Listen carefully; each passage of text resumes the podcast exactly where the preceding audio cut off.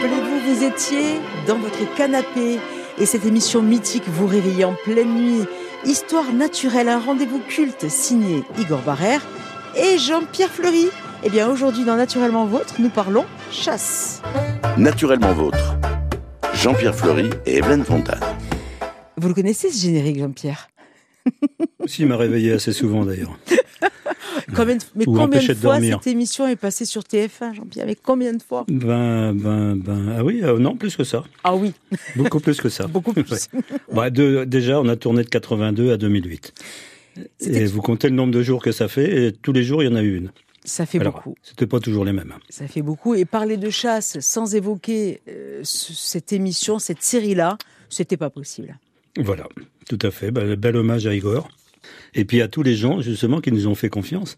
Et il y en a un sacré paquet. C'est ce que je vais dire d'ailleurs quand je vais faire un, je vais faire un petit speech à la, au salon de la chasse de, l'île Rousse. Mais dont vous êtes le parrain Le parrain, oui. Du 14 au 16 avril, à l'île Rousse. un parrain, un marin, un parrain marron, un parrain, un parrain, deux, par deux.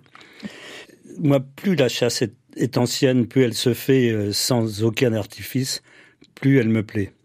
Et ça va dans l'autre sens. D'ailleurs, plus elle est artificielle, plus elle me déplaît. On va partir d'une définition du dictionnaire de Trévoux. Dictionnaire de Trévoux, euh, 18e siècle, euh, milieu du 18e. Trévoux, c'est une ville dans la Dombe, et c'est des moines qui, euh, étaient chargés de faire un dictionnaire pour l'éducation des enfants du roi. Euh, la chasse et la poursuite qu'on fait du gibier, gros ou menu, à poil ou à plume. La chasse et la poursuite qu'on fait du, gros gibier. Alors c'est difficile à lire parce que c'est écrit du gibier gros. Parce qu'ils mettaient la charrue avant les bœufs à ce moment-là. Hein. Gros ou menu, à poil ou à plume. La chasse est le premier moyen d'acquérir, est le premier art que la nature ait enseigné aux hommes pour se nourrir. Donc ça veut dire que ça date quand même d'assez longtemps. Alors les hommes ont appris effectivement de la nature, la façon de chasser, c'est ce qu'on va développer là dans l'heure qui suit, parce que les hommes étaient eux-mêmes nature à ce moment-là. C'était, ils faisaient partie d'un grand tout. Ils ont appris des loups l'art de la battue, des renards celui de l'observation. Ils ont appris la patience avec les lynx, l'approche avec les lions, le camouflage avec les poissons, l'emploi des filets avec les araignées et celui de la bredouille, l'art de la bredouille en toutes circonstances, parce que c'était pas garanti à chaque fois, comme les gens pensent qu'ils reviennent déçus maintenant quand euh, ils n'ont pas tué cinq sangliers avec une seule balle ça leur va pas. Hein, je commence à être critique, attention. Oui, parce qu'on peut aimer la chasse et avoir un regard objectif sur ce qu'elle devient. Tout à fait. Hein, justement pour que euh, cette chasse, la vraie entre guillemets, alors je sais que c'est caricatural, depuis les histoires naturelles, il y a les vrais chasseurs et les mauvais chasseurs, enfin on a été caricaturés par absolument tout le monde. Mais c'est vrai qu'il y a des, des chasses qui, qui lorsqu'elles seront montrées et rendues publiques, risquent de faire disparaître les autres. Alors que c'est dommage parce que celles les plus vraies, c'est celles qu'on a déjà fait disparaître. Parce que ça ressemble à la, à l'état de, l'état de nature. C'était des chasses sans armes, c'était des chasses de, de, gros malins. Et moi, j'adore ça. Et puis, plus la pratique euh, diminue, euh, plus nous vivons dans des villes aujourd'hui, et moins la chasse est comprise. Bien sûr. Et c'est aussi un problème. C'est la, victoire du rat des villes contre le rat des champs, bien sûr. Autrefois, euh, quelqu'un tirait un lapin. C'était absolument normal. Et dites à ce grand-père-là qui reviendrait sur cette terre, euh, fais attention parce que si on te dit dans un repas que tu as tué un lapin à la chasse, tu vas passer pour un salaud. Bizarre quand même. Et moi, je vous fiche mon billet, j'en ai déjà parlé, que cette sensiblerie fait que une fois que elle sera, elle aura fini, qu'elle aura gagné avec euh, tous les animaux sauvages, elle va gagner aussi sur les gens qui s'occupent des végétaux. C'est-à-dire qu'on sait maintenant que un végétal a un système nerveux, il est capable aussi d'exprimer pourquoi pas une douleur, il est capable de, de conversation entre plantes, etc. Ça ressemble quand même beaucoup. Donc un texte bien fait là-dessus, eh bien, je vous fiche mon billet que à mon enterrement qui aura lieu dans une cinquantaine d'années pas avant, il n'y aura pas de fleurs coupées parce que ce sera interdit de, de couper des fleurs. Il y aura plus de vases en pot parce que c'est de, fleurs en pot d'arbres en pot parce qu'on les met dans un univers carcéral. Les bonsaïs, ce sera, c'est assez dégueulasse qu'on fait subir un bonsaï. Et le problème, c'est que parler écologie aujourd'hui, ça ne rime plus avec chasse, alors qu'on peut être tout à fait écolo Ben oui, et chasseur en même temps. Et la- on sent que ça devient difficile. Mais on est dans une société aseptisée où on ne veut plus voir la mort, la Mm, mort du tout. exactement. Donc, on ne veut pas voir la réalité d'une boucherie ou d'un abattoir. Mm. En revanche, euh, ça arrive sous cellophane, c'est déjà coupé, il n'y a pas de problème, ça ne nous choque pas. Mais la chasse en elle-même est quelque chose qui pose problème. Vous savez, il y a des thèmes dans la, société bien pensante. Euh, un dîner, alors on passe certains, certains thèmes en revue. Euh, Le président de la République, c'est un con. euh, pardon. Tout le monde, beaucoup de gens s'accordent là-dessus parce que même si on ne le pense pas, c'est bien de, faire croire qu'on le, pense. On va parler de, quelques fake news. Et puis quand on est à bout, on ne sait plus de quoi parler, on va commencer à dire du mal de la chasse. Hein, c'est des choses. Et là, euh, normalement, il y a un consensus. Tout le monde va dire ouais, c'est cruel, euh, ça devrait plus exister, etc. Et ça m'est arrivé ce, ce genre de conversation. C'était, j'étais avec des, des grands intellectuels et on était au restaurant. C'était le, on signait des bouquins euh, à- au Mans et c'était la saison du gibier. Donc il y avait le, le choix entre deux plats dans ce restaurant qui était excellent et il y avait le, je sais pas quoi, de, le- euh, un, de- un poisson ou une biche grand veneur. Et le- plus de la moitié des gens ont pris de la, de la biche grand veneur.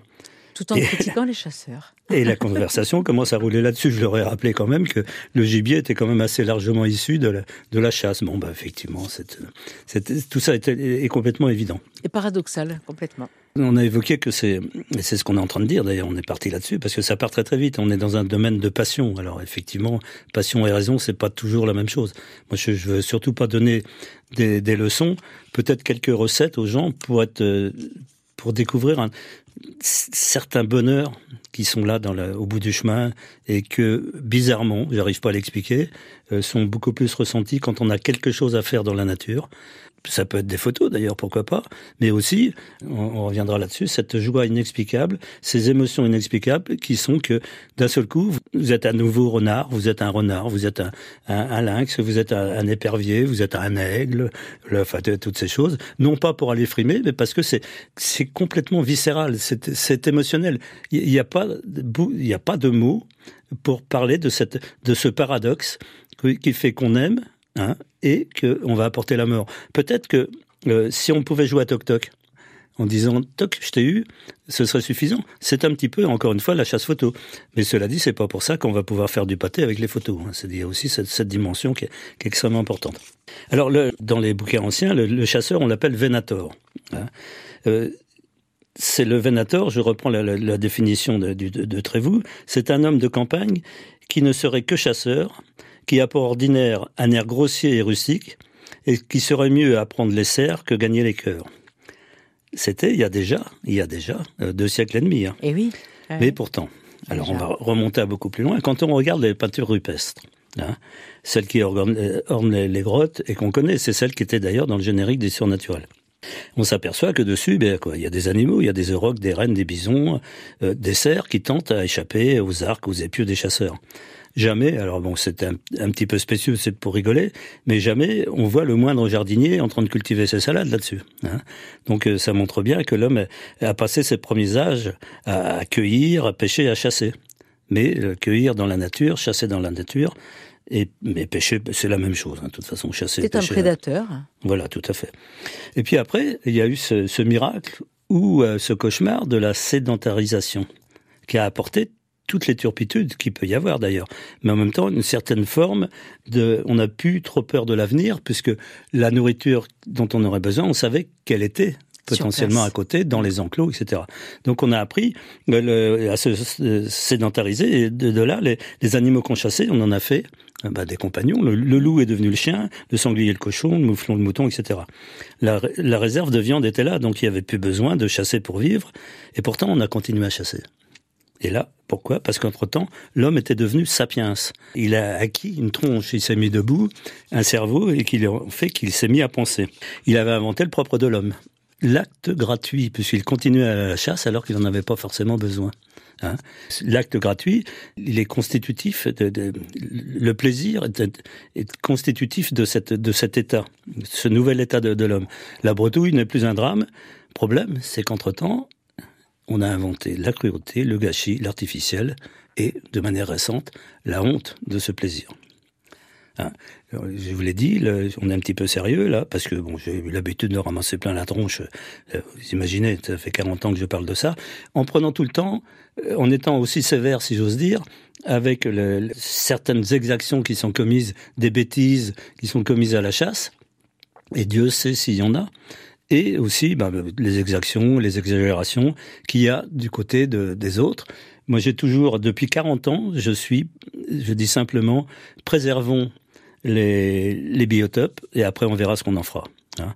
Certaines personnes ne veulent pas tuer, ça les regarde, d'autres tuent, ça les regarde. C'est, on n'a pas à s'ériger en directeur de conscience à la place des autres. Dire en France que la, la, la nature a eu à pâtir des chasseurs ces 50 dernières années, ça n'est pas vrai. Au contraire. Hein. Donc voilà.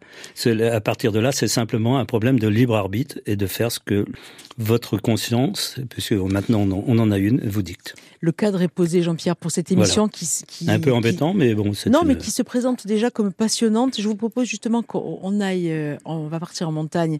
Si je vous dis que nous allons chasser le sanglier ou génial. Bah, bah oui. Tout de euh, suite. Et on le, le signal du départ. on se retrouve juste après, Jean-Pierre.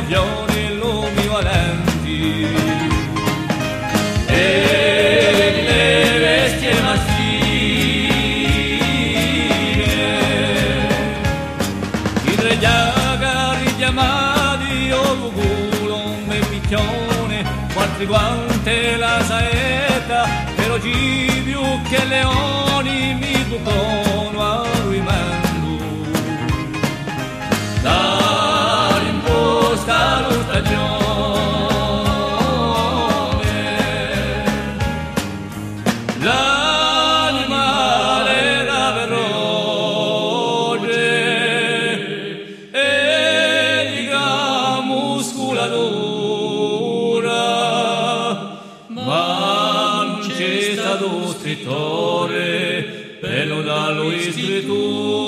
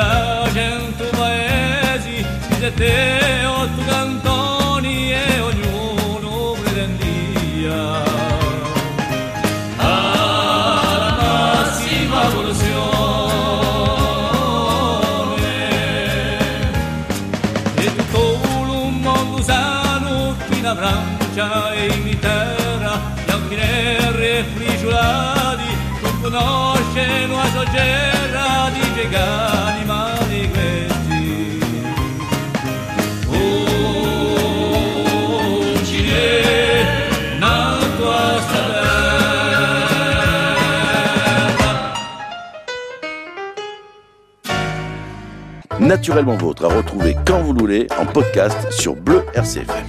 Jean-Pierre Lachasse, quelle thématique riche et en même temps que j'écoutais cette chanson, je me disais pour euh, quelqu'un qui pousse dans une famille de chasseurs, que l'on soit sensible ou pas, les, souvenirs merveilleux des chiens de chasse qui rentrent après une journée euh, dans le maquis, qui sentent bon comme ça, euh, le souvenir des grands-parents ou d'un père avec son fusil, cette veste. La, gloire de mon père. La gloire de mon père, exactement. Hein, qui a tué des Bartavel qui n'étaient pas des Bartavel. Enfin, c'était des perdrix, des rouges parce que les Bartavel, elles sont beaucoup plus hautes que Marseille et sont dans la montagne. Donc ça ne pouvait être que des C'est de toute façon, c'est la licence poétique. C'est important parce que ça peut, on peut aller à la chasse et voir la poésie des moments et autres. Il y a énormément de choses à voir. Euh, si vous voulez bien, nous allons partir ensemble à la chasse. Mais vous serez ma Diane, mon Artémis. Est-ce que vous avez renouvelé votre permis Pas encore? Non, je, fais partie des gens qui, au bout d'un moment, on, dit euh, qu'est-ce que je mm. fais? Je continue ou pas à chasser mm. Et qui, euh, voilà, qui l'ont mis de côté en se Alors, disant on va partir d'abord. Un, appareil photo. Hein. on va aller à l'affût. Hein. On va, pourquoi pas, alors on va essayer un cliché d'un grand cerf, d'un petit lapin, d'une petite souris dans un rayon de soleil, ce serait pas mal. L'affût, c'est une technique que les, les humains ont appris des animaux. Euh, le lion et la lionne, par exemple, mhm. chasse, chasse à l'affût.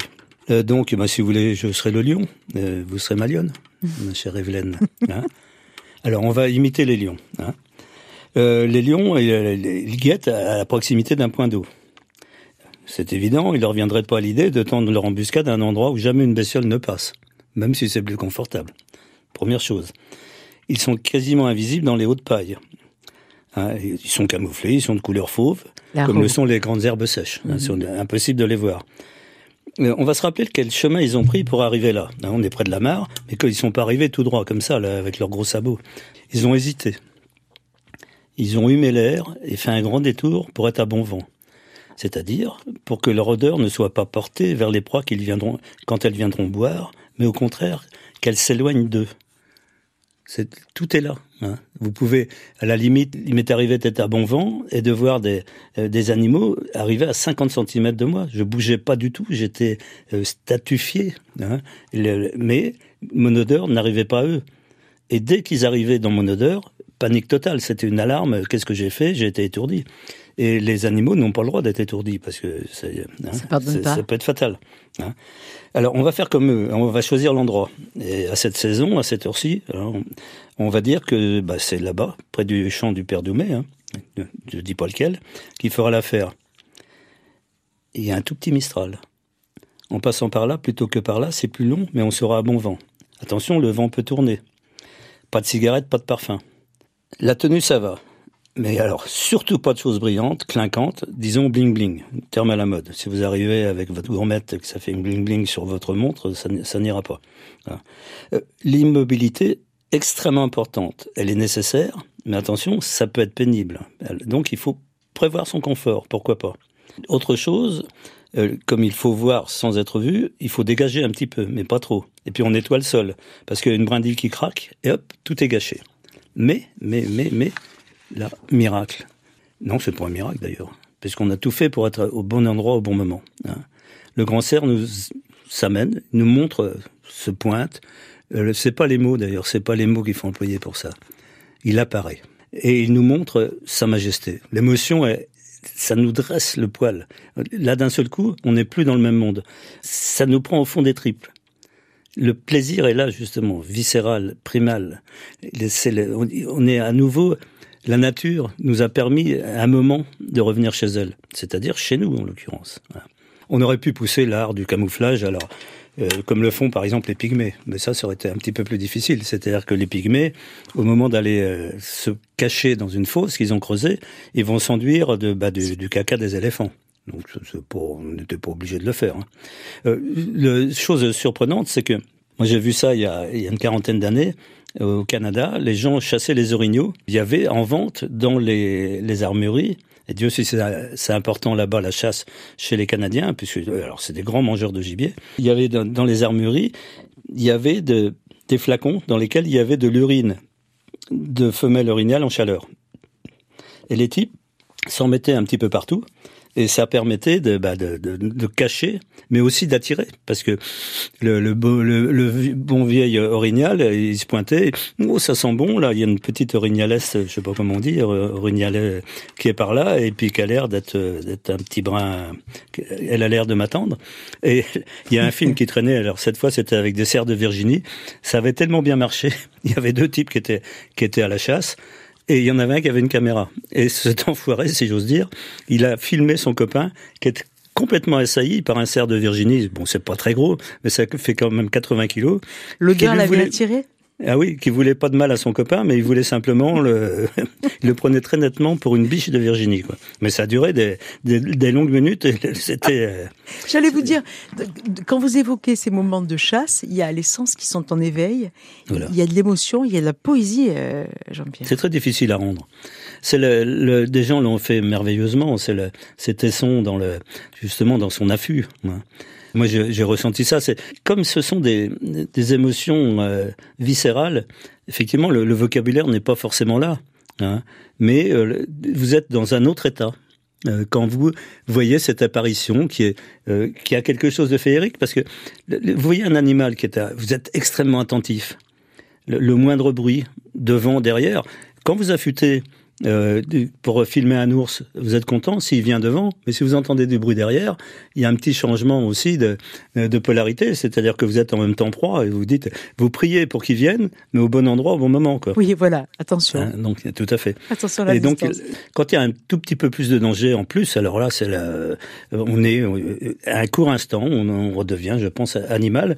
Quand on va embêter les animaux, d'ailleurs, quand on va, quand on va à l'affût comme on fait là, euh, avec un appareil photo ou à la chasse, mais si l'animal qui sort n'est pas l'animal qu'on peut tirer ou qu'on a, ça peut paraître bizarre, envie de tirer, ça c'est plus embêtant parce que ça veut dire que il est à notre disposition, on a le droit de vie et de mort. Là, il y a un- on peut se poser des questions, mais c'est ainsi. Et si on n'a pas tiré, on n'est jamais bredouille de toute façon parce qu'on a plein de choses dans la tête. Mais il faut surtout repartir comme on est venu, sans être vu, sans être entendu. Autrement, euh, c'est comme si on lançait un pavé dans la mare. Quoi. On casse tout. On a un rapport à, à ces endroits de chasse qui est quand même très fort chez nous. Euh, ce sont des lieux, c'est une histoire, ce sont des noms, une Mmh, toponymie. Tout à fait. Ah bah, sur les chasseurs, la toponymie, elle n'existerait plus depuis longtemps. Et puis c'est une telle connaissance aujourd'hui euh, des lieux, puisque les bergers disparaissent les uns après les autres. Ouais. Aujourd'hui, euh, les derniers occupants de certains secteurs, ce sont les chasseurs. Et les endroits où ils passent, qui sont encore ouverts, c'est grâce à eux, j'ai envie de dire Jean-Pierre aussi. Tout à fait. Et la gestion euh, du gibier en grande quantité, on pensait à- au au sanglier tout à l'heure dans la chanson de Pedro Guelfuch. Aujourd'hui, c'est Mm. plus le sanglier oré- original, ce sont des, des meutes de sangliers croisés qui, qui, Ouais. qui polluent les villes et, et les villages et qui sont heureusement gérés grâce aux chasseurs. Oui, mais avec beaucoup de mal d'ailleurs, parce qu'il y a plus de gens qui nourrissent que de gens qui chassent. Bon, enfin, ça, c'est Parce qu'ils ne connaissent pas la chasse. Oui, parce que ça fait partie d'un grand tout. euh, vous, avez, vous avez été institutrice, vous savez que le, je sais le, le langage que vous avez tenu, mais vous êtes une des rares et vous avez certainement pris du risque par, des risques par rapport à l'inspecteur d'académie. Simplement parce que vous ne disiez pas de mal de la chasse. Le, le- le problème, c'est une société édulcorée qui ne veut pas Bien sûr. reconnaître les choses et qui ne veut pas euh, de cette sensibilité que nous avons. Justement, on parlait, Jean-Pierre, de cette Corse dans laquelle on évolue, de ces endroits qui nous évoquent euh, nos traditions, notre culture. On se retrouve dans 2 minutes 30. Il y en a un qui en parle très bien, c'est Félie. À tout de suite, Jean-Pierre. À tout de suite.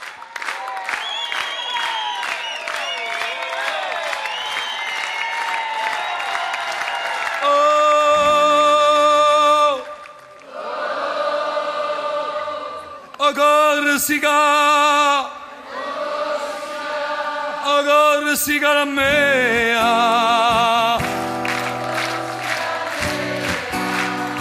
Oh Corsica la mea. Hai genuide che tutto è impignato, piaghe marine e rive, cui più bella costi. Hai genuide chi da Dante tu costi, un ti ne vierai, a rizzamma più capo. Hai genuide, ma un meu crede, e che tu sia liata sempre a più scorzoso, che tu ne troverai né pace né riposo, finché non ti serrano di nusce le te trave o Corsica mea. O Corsica mea. Ai genuide che tutti rugiallati furreste gumaglioni, castagnete e pascure, ai genui te, chissà le dobre mure, di campa di manciate, senza vanni su stradio. Ai genui te, ma un meu crede e cada luce torna un nome stampato all'alto il tempio dove lo sei cantato a Corsica regina di così grande fede a Corsica la mea a Corsica la mea Oh, Corsica la mea. Oh, Corsica la mea. Insieme. Oh, Corsica la mea.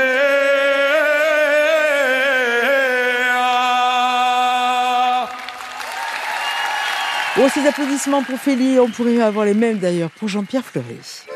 Naturellement Vôtre, l'émission animale et végétale qui vous met de bons poils. Et nous sommes partis à la chasse depuis un petit moment avec Jean-Pierre. Et quand on chasse avec Jean-Pierre, eh bien, je vous le disais tout à l'heure, c'est de la poésie, c'est de l'émotion. Ce sont les sens en éveil. Voilà. On est justement, on est planqué, on, on planque, hein, c'est le, et donc on est à l'affût. L'affût, c'est pas toujours passif parce qu'on peut aussi faire venir à soi dans, dans toute douceur, c'est-à-dire en imitant bien souvent le, le, le, cri des animaux, ou en tout cas le, le cri, de, pas forcément celui qu'on veut chasser, mais pourquoi pas celui de sa proie, pourquoi pas celui de son futur partenaire. Hein, il y a des, des gens qui savent, par exemple, euh, appeler les lions. Hein, ils soufflent dans une immense corne comme ça, et le, le, les lions euh, approchent. C'est le, là. C'est la technique. Ah, j'ai vu, alors quand je vois, quand je dis j'ai vu, c'est à chaque fois j'ai filmé. C'était au Gabon, un type qui était très marrant, qui appelait les buffles de, de la forêt. Hein il a, il a une espèce de truc. D'ailleurs, on peut, on appelle les renards aussi comme ça. Hein, on dit qu'on pipe les renards parce que pour les renards, quand vous faites vous imitez le, le cri qu'une souris va faire. Donc la proie est là, le renard s'amène. Bon, vrai. Et là, ce type, c'était très drôle. Il faisait sortir les buffles de, en pleine, enfin dans la, dans la, la, la clairière. Les buffles sortaient. Qu'est-ce que tu disais que ça? Qu'est-ce que tu disais que ça? Et il, il, les engueulait. Veux-tu rentrer? Veux-tu rentrer? Non, Rentre, gros bonhomme. Rentre, gros bonhomme. C'était bon, c'était gagné sur le plan de la télé. Ça, ça fonctionnait très très bien. On pourrait un, un cerf, on peut l'appeler avec une, une branche de hêtre, une, une feuille de hêtre, vous savez comme qu'on met entre les doigts comme les enfants font avec un brin d'herbe, avec un verre de lampe, mais un verre de lampe fêlé. Hein, autrement, ça ne fonctionne pas. Bon, les, les, chasseurs de canards savent très bien que là, il faut, euh, on peut attirer les, les canards. Là, alors avec toute une panoplie, c'est-à-dire que on peut appeler avec des formes hein, mmh. qui sont des, euh, des, des, des, faux canards. On peut appeler avec des, des, des appos, mmh. c'est-à-dire que euh, l'appôt, le premier appôt, c'est la bouche. Hein, on est, il y a des gens qui sont capables d'imiter le siffleur, le pilet, le, le, de tous les canards de la création, et aussi avec des appelants hein, qui sont des congénères, euh, un petit peu traîtres hein, quand même. Euh, quand ils, sont, ils, oui, sont ils, vivants. Ils sont vivants, bien sûr. Alors mmh. c'est tout un art de les avoir. Le, et c'est des, des, des, animaux qui, auxquels le, les, les, chasseurs de canards tiennent comme la, la prunelle de leurs yeux. Hein, parce qu'il y a des imbéciles qui disent aussi euh, quand la chasse est finie, euh, ils sont trucidés, ça, on en fait du pâté. Déjà, ça coûte tellement cher que ce serait une, hein, une grosse idiotie. Et ensuite, il y a, y a, y a, une complicité entre le, comme il y a une complicité entre le, le chien et son chasseur, le chasseur et son chien, il y a une complicité entre le chasseur de canards et ses appelants. Et il y a tout, toutes les, façons d'appeler. Il y a les, gens qui, pour appeler les grives. Il y a même des concours de, de, de chilleurs. On chille. Et il y a des, gens, alors soit avec la bouche, soit avec un tas d'appos justement, qui sont des objets qui sont issus de la nuit de, des temps, je ne sais pas, ou peut-être même avant. Hein, c'est des savoirs qui sont qui ont été transmis depuis des temps quasiment préhistoriques. Hein, c'est le de, du fils du grand-père au petit-fils, de, de, de l'oncle au neveu, etc. C'est pas, ça saute toujours une génération parce que le, le père il travaille, donc c'est le grand-père qui est chargé de faire ça. Mais maintenant il n'y a plus besoin, hélas, puisque maintenant c'est plutôt les enfants qui vont apprendre aux anciens, puisque tout est numérisé. Et c'est pas difficile du tout de, de, se procurer une bande de meilleur champ des grives. Et là, vous êtes sûr de les faire venir. Et c'est tellement dommage tout ça, toutes ces applications spécialisées. Le, moi, c'est pas. Du et les relations intergénérationnelles que l'on cherche tant aujourd'hui dans notre société. Voilà un exemple où il y avait une véritable transmission. Tout à fait. Exactement. Alors maintenant, on va changer de mode de chasse. On a encore un petit peu de temps. Oui. Une autre chasse extrêmement simple, la fosse. Alors les, les, hommes ne la font plus. Euh, C'était les pièges à loups, par exemple. C'était on creusait une fosse plus ou moins murée, d'ailleurs avec des pierres sèches, en forme de diabolo. Hein, sur euh, deux mètres de profondeur. Et comme ça, le, il n'y avait pas besoin d'appât parce que c'était pérenne. Alors il y avait des gens aussi, il y avait toutes sortes de gens qui se d'animaux et de gens qui se cassaient la figure là-dedans. Avec euh, des fois, vous imaginez, en même temps un bonhomme et un loup, par exemple, il devait, il devait, y avoir une ambiance un petit peu euh, hein, chaude. Et donc c'était c'était creusé comme ça, à un endroit, alors toujours pas n'importe où, puisque on sait où passent les animaux, on est capable de lire leurs leur traces, hein, leur, leur pour les cerfs, ça s'appelle comme ça. La piste vous mettez là, vous mettez dessus, et puis et c'est une chasse euh, qui, qui, a été euh, certainement suggérée par un, animal qui est très courant chez nous et qu'on dédaigne complètement, qu'on appelle la fourmilion, la larve du fourmilion. La larve du fourmilion, elle vit dans des endroits très secs et ici il y en a plein. Euh, souvent, vous savez, vous avez un, votre garage, c'est juste un auvent et donc la terre a énormément séché. Ben, vous regardez à côté, sous le sous le et vous verrez des trous dedans. Hein et ça, c'est des fourmilions qui sont dedans. Donc, c'est la larve. La fourmilion, ça va devenir un, insecte euh, qui ressemble à une libellule, si vous voulez, une petite libellule. Mais la larve, elle boulotte énormément et elle, elle affûte. Elle a, creusé donc un premier trou. Hein, et la, la, la, petite fourmi qui se balade, cette imbécile, elle regarde pas, boum, boum, boum, elle arrive au fond du trou. Hein. Et donc et il a son garde-manger sans Il problème. a son garde-manger, mais c'est alors c'est ça peut paraître très très long. On a envie d'aider la petite la petite fourmi parce qu'elle va lutter. Elle essaye de monter, mais le sable est trop fin. Et la, la méchante larve de fourmilion qui est au fond, elle fait exprès de, de déstabiliser le, le, peu de, de sable qui est euh, qui est relativement stable et elle, l'attire vers le fond. Après, elle finit par la, la boulotter. Donc c'est une une technique de. C'est une chasse. technique. Dans, dans les techniques étonnantes tout à l'heure, toujours la, à, à l'affût ou pas. D'ailleurs, est-ce que c'est un affût euh, Les poissons, il y a quelque chose d'extraordinaire. Il y a un poisson en Amazonie, j'ai oublié son nom, euh, qui est capable. Il est là, il est en Amazonie, et puis il voit, c'est un petit peu l'ambiance du marsupilami, et il y a une, un bel insecte là qui est à, à 40 cm de hauteur par rapport à l'eau. Il arrive, il cherche pas à sauter, autrement il va lui. Le faire peur. C'est dans son patrimoine, c'est l'évolution qu'il lui a appris. Qu'est-ce qu'il fait l'oiseau? Il fabrique une sorte de flèche qui n'est pas une flèche, mais qui agit comme une flèche. C'est-à-dire qu'il va avaler beaucoup d'eau et il va cracher sur le poisson qui est là-haut. Sur l'insecte qui est là-haut. L'insecte, il prend ça en plein dans, dans les ailes, il tombe dans l'eau, et ensuite le, le, le, bah, le, le, poisson, n'a plus le... qu'à le, gobelet. Donc, c'est des choses qui certainement inspiré énormément tout la, la, chasse, par exemple, les, les aymara qui sont aussi en, en Amazonie. C'est des gros poissons qui sont très carnivores, qui peuvent faire 25 kilos, 30 kilos, dont la chair d'ailleurs est excellente, comme très souvent les poissons carnivores. Et ces aymara adorent boulotter les petits oiseaux qui sont tombés dans l'eau, parce qu'il y en a beaucoup qui tombent dans l'eau. Donc les Amazoniens, ces gros malins, se sont aperçus de ça, bien entendu. Donc ils vont dénicher Et oui. un, nid. Ils prennent le petit piaf, ils vont l'attacher juste au-dessus, parce qu'ils ont tout ce qu'il faut, hein, les lianes et tout ça, juste au-dessus de l'eau. Hein. Le petit piaf, il va, il va flapper sur l'eau comme ça. Le gros aymara, il arrive, et les gars, ils sont là avec leur, leur arc, ils les tirent. Voilà, voilà bon, comment on a pas. Oui, enfin bon, tout ça. De toute façon, on pourrait parler de la prédation parce que la chasse, c'est de la prédation. Pour se nourrir ou pas, c'est, bien sûr la, la, la, toujours. Alors, dans les affûts, il y a des choses extraordinaires aussi. Bon, il y a bien sûr le, les araignées qui ont montré certainement, on viendra si on a le temps, qui ont appris aux hommes à se servir de filet, parce que la, toile d'araignée c'est un filet, mais en même temps il y a des affûteurs. Déjà il faut affûter, ça c'est certain. Il faut attendre affûter, cette patient simplement au bon endroit, au bon moment, etc. On l'a dit. Mais les migales c'est fantastique parce qu'elles chassent pratiquement sans quitter le, le, leur terrier. Elles vivent dans des terriers et ce terrier est fermé par un clapet totalement invisible. Et ce qui permet le, donc le, le, la proie potentielle passe devant des gros insectes ou même pour les grosses migales des, des, des tout petits rongeurs et l'araignée, la migale détecte la présence, ouvre le clapet, chope la bestiole, lui donne sa petite dose de, venin, referme, referme, le clapet, ni vu ni connu, on ne sait pas ce qui s'est passé. Chacun, Euh, chacun ouais. sa technique en. Tout à... Oui, oui, c'est ça, complètement. Jean-Pierre, moi j'aimerais bien, dans quelques minutes, que vous me racontiez votre moment de chasse.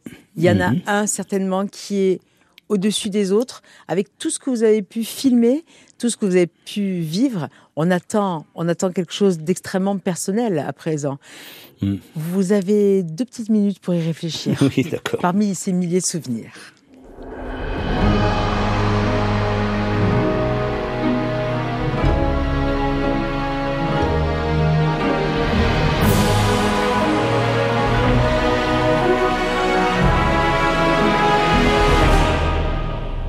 Mon cœur, mes mains, mes yeux, mes reins, plus rien ne m'appartient. Je me fais du mal pour faire du bien. J'oublie comme si ce n'était rien. Dans mon jardin d'enfer poussent des fleurs que j'arrose de mes rêves, de mes pleurs.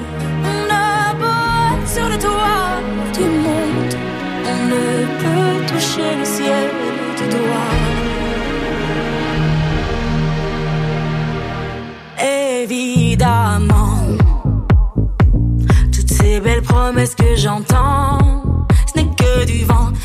Évidemment, car après le beau temps vient la pluie. C'est ce qu'on oublie. C'est toujours trop beau pour être vrai, mais ce n'est jamais trop laid pour être faux. Évidemment, elle ne sera plus jamais la même. Cette fille d'avant, je vends demain, je rachète hier. Le temps est assassin. Je cherche l'amour, je ne trouve rien. Comme dans mon sac à main. Dans ma tête, ce n'est pas tant évident. Je cherche la vérité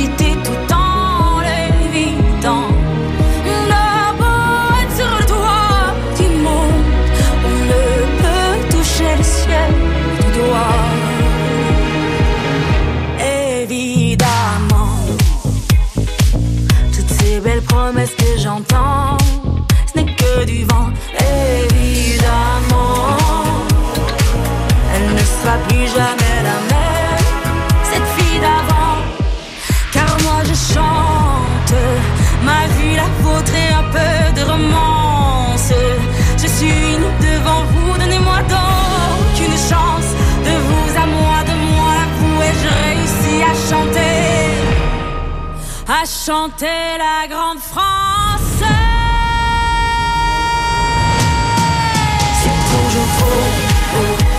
Être vrai, mais c'est jamais trop laid pour être faux. Évidemment, elle ne sera plus jamais la même, cette fille d'avant. Évidemment. Allez, il est temps de retrouver la dernière partie de Naturellement Vôtre. Vous êtes comme moi, vous attendez avec impatience Jean-Pierre Fleury. Ah bah oui, oui. Alors, euh, plus beau souvenir peut-être euh, avec mes deux enfants quand ils étaient petits, euh, on chassait les grenouilles. C'est pas c'est pas la chasse de l'éléphant ni du lion, hein, mais c'est des souvenirs super parce que c'était connivence. Hein, et puis puis puis c'est rigolo. Donc ça c'est le maître mot là. C'était la chasse du bonheur. C'est la chasse du bonheur, c'est la chasse de la transmission. Euh, Peut-être aussi, euh, mais je veux pas trop en parler parce qu'on va croire que je me vante, mais il m'est arrivé de chasser des, de servir des sangliers à la dague. C'est-à-dire que là, le contact est, Ah oui, c'est du corps à corps là. c'est du corps à corps. Bon, effectivement, le sanglier, c'est pas lui qui a demandé, donc c'est toujours la même histoire. Encore une fois, je voudrais pas choquer, mais je pense que les gens nous connaissent assez pour savoir le, La que la nature, je ne je veux pas que du mal, loin de là. Et ça, c'est c'est le bon, c'est toujours ce- le paradoxe de, de la chasse du chasseur. Le, le- ce paradoxe, il peut se traduire par le fait que on va à un endroit où on va chasser, il y a un sanglier qui, qui traverse sans regarder, on est capable de se foutre dans le fossé, éventuellement de se tuer en voiture pour l'éviter, pour ne pas lui faire de mal. Et puis bizarrement après, euh, si on est- si- enfin si on n'a pas d'accident, peut-être que c'est le même qu'on va tirer. Ou alors d'emmener un renard chez le vétérinaire parce Ah, bah, qu'on l'a sûr. tapé et lui faire mettre une broche qui puis- coûte euh, euh, 300 euros alors qu'on va être Ouais. un chasseur. On peut Oui, raconter ou, aussi ou- ces ou savoir avoir le courage d'achever un animal. Plutôt que de laisser crever pendant Oui. des heures en, en cherchant le numéro du vétérinaire, etc. C'est pas facile à faire. hein. Bon, on part en battu. Alors vite parce que c'est la chose bon, qui est la plus connue là- là-haut dans les montagnes. Hein, la- là aussi, c'est la chasse des loups, des lions. C'est une chasse collective. hein. Alors comment ça se passe? Il y a des gens qui sont postés, hein, qui doivent être le plus discret possible, à bon vent, on l'a dit, silencieux, et ayant choisi les bons endroits, les endroits stratégiques. Euh, il faut quand même rappeler, peu de gens le savent, le, veulent bien se le rappeler, parce qu'on se met à l'endroit qui est le plus facile, etc. C'est que les animaux chassés, les vrais animaux chassés, les animaux sauvages, quand ils ont le temps de prendre leur parti, c'est-à-dire quand ils, ont, ils sont poussés par les chiens mais qu'ils ont de l'avance, ils vont remonter le vent. Donc c'est là où il faut se poster. Pourquoi remontent-ils le vent? Parce que c'est dans le vent qu'ils ont les informations de savoir justement si vers quoi ils vont. S'ils vont dans l'autre sens, ils vont vers l'inconnu. Parce qu'encore une fois, c'est le sens olfactif qui, qui joue énormément là, chez les animaux. Hein euh, il faut des rabatteurs, c'est ceux qui vont abattre, qui sont avec les chiens ici. hein. On se fait aider, bon, par, bien sûr, par, par les chiens et ça pousse vers les, euh, vers les- la poste, le- les, la poste, les postés, Les postes, ouais. hein, hein, qui sont, euh, qui sont bien sûr armés ou pas d'ailleurs, parce qu'il y a d'autres, méthodes qui vont, euh, on va voir qu'on peut pousser euh, vers des filets ou vers des choses comme ça. Et d'ailleurs, Euh, en, en chasse, quand les, le sanglier arrive et qu'à un moment donné, il peut arriver à un endroit où il y a des gens en poste, en Corse, on dit attentia e boche. Parce Oui. que le sanglier arrive sur les postes, justement. Oui, oui, mais ils sont assez casaniers d'ailleurs. hein. Ils passent. euh, C'est pour ça qu'on peut chasser dans des immensités comme la montagne corse. C'est que depuis euh, que le grand-père a su de son grand-père, etc., les sangliers ont tendance à passer aux mêmes endroits quand ils sont chassés. C'est une chasse en groupe. Ça, c'est extrêmement important. Mais pour chasser en groupe, il faut se comprendre. Il faut parler. Et cette chasse a sans doute été un des moments euh, largement importants pour l'émergence du langage chez les humains. On peut, si on est en groupe et qu'on est, on n'est pas capable de se parler, d'annoncer le danger ou simplement de se synchroniser pour, euh, et puis aussi, chose importante, euh, ben, le récit. Après, hein, on parle de ça pendant, pendant des, pendant, pendant, pendant, euh, oui, Longtemps. hein, le temps que ça, que les animaux euh, euh, grandissent et autres. Juste pour terminer, là aussi, en regardant l'étoile d'araignée, les hommes ont eu l'idée de fabriquer des filets et des lacets. On va tisser ensemble, si vous voulez bien, et pourquoi pas quelques crânes de cheval. Hein, le, le, le capio, c'est ça, c'est le. Café, oui. hein, et on va faire un lacet. Alors, un lacet, c'est un, un nœud coulant, c'est un lac. hein. Normalement, ça s'écrit LACS. Laisse, ouais. On l'a dit, l'expression tomber dans le lac, c'est pas tomber dans la flotte et se noyer, c'est avoir la tête prise dans un lacet, dans un lasso. hein. Alors c'est là, bien sûr, qu'on, euh, avec ça, qu'on- le principe de nos coulants, qu'on chasse les grives et les merles en Corse et dans les Ardennes. Dans les Ardennes, c'est à peu près le, même type de, piège, avec le, crin de, de cheval mâle, bien entendu, et pas de jument. On va pas revenir là-dessus. Et il y, y avait tellement de merles, il y a encore 15 ans, qu'il n'était pas besoin d'appât. Dans les Ardennes, il y avait certainement moins de merles, c'est aux mêmes saisons pratiquement, et on appâtait, dans, au milieu du nœud coulant, on mettait euh, quelques euh, graines de sorbier. Ça, c'est un, un, nœud coulant simplement. On se sert aussi de, alors de filets beaucoup plus petits. Ce sont les, bourses pour attraper les lapins. hein. Lorsqu'on chasse au furet, on lance le furet, enfin le furet descend dans le terrier de lapin, il sort comme une bombe, et la bourse, c'est un petit filet qui est mis devant. Euh, Le petit filet qui pourrait servir aussi bien à attraper des écrevisses, à attraper, enfin c'est une question de maillage. Il y a un filet beaucoup plus, déjà beaucoup plus grand, qui maintenant d'ailleurs n'est plus tout à fait en filet, il est en grillage. Hein, C'est un filet, le, le- le grillage. C'est un métal transparent, le grillage. Hein, et c'est ce qu'on appelle les matoles. Alors là, ça fait environ euh, 30 sur 30, et c'est pour euh, chasser les ortolans. Hein, c'est un piège qui tombe, le- l'ortolan est gourmand, et puis il va aller rabat, manger. ouais. Mais il faut le capturer vivant pour qu'on puisse le- l'engraisser.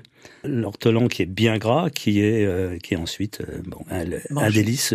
Je peux en, témoigner. Le-.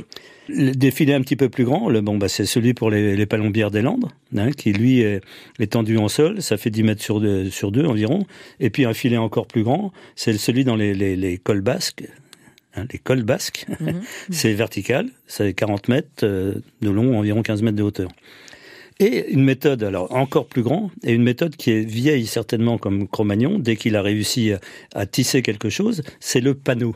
Autre mot euh, qui est dans le autre euh, phrase qui est qu'on répète souvent sans savoir ce que ça veut dire, tomber dans le panneau. C'est une amélioration d'une des premières chasses qui était simplement le fait de pousser.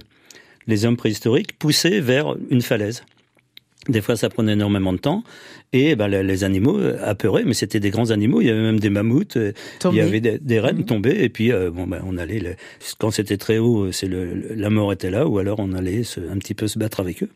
Et comment on sait ça? C'est que au pied de ces avennes, il y a, le- on a retrouvé des, des, des Des ossements. de manière anormalement nombreux. hein. Et là, le, le, le, le panotage existe toujours. Alors c'est bien sûr c'est des techniques qui sont interdites, hein, mais qui servent encore. La- les derniers endroits où on panote, où on panotait en tout cas, c'était à Chambord, puisque le- on panotait les cerfs. Alors là c'est une ambiance extraordinaire, des filets qui font environ 500 mètres de long, euh, 2 mètres de hauteur. Les gens rabattent les cerfs dans les filets. Les- un filet c'est en berlificote, les cerfs peuvent en sortir. Euh, là c'était assez sport, j'ai encore un petit peu mal aux côtelettes parce que ça m'est arrivé de filmer mais aussi de participer à ça.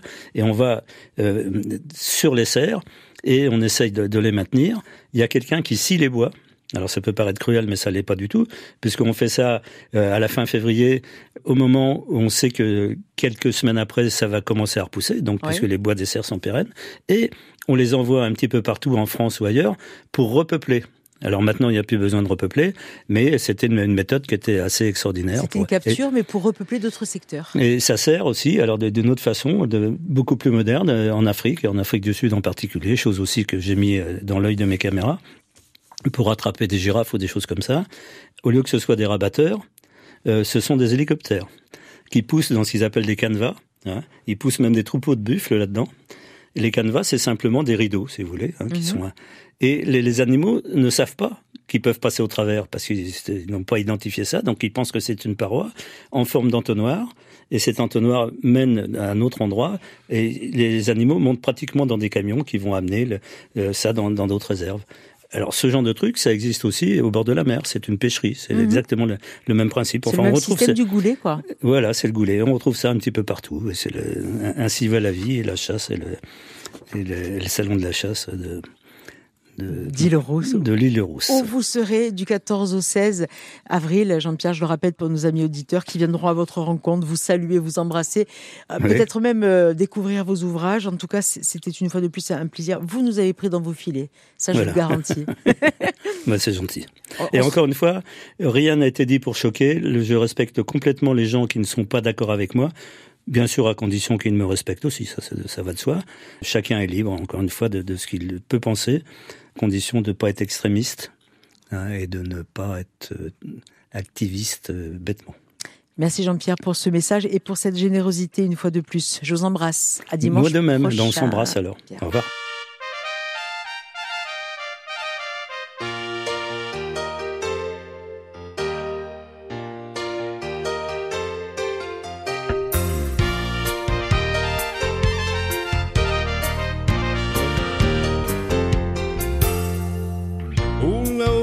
Volta di più io mi lascio portare. Non tu sta musica ad un'aria di qualità. Una volta di più io mi lascio pigliare. Il lutto passo scemo mi fai ballare.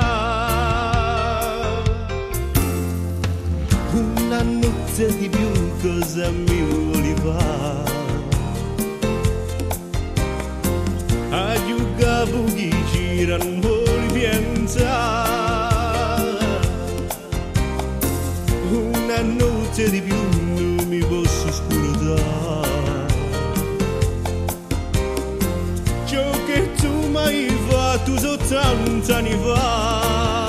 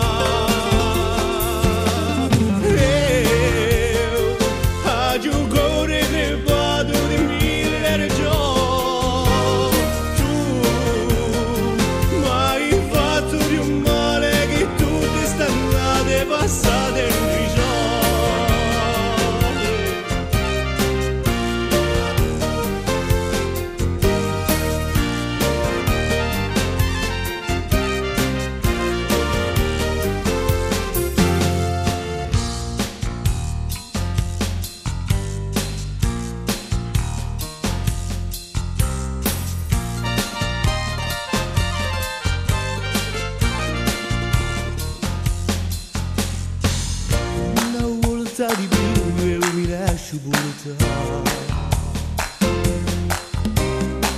Tanto a sta musica ordinaria di guardare.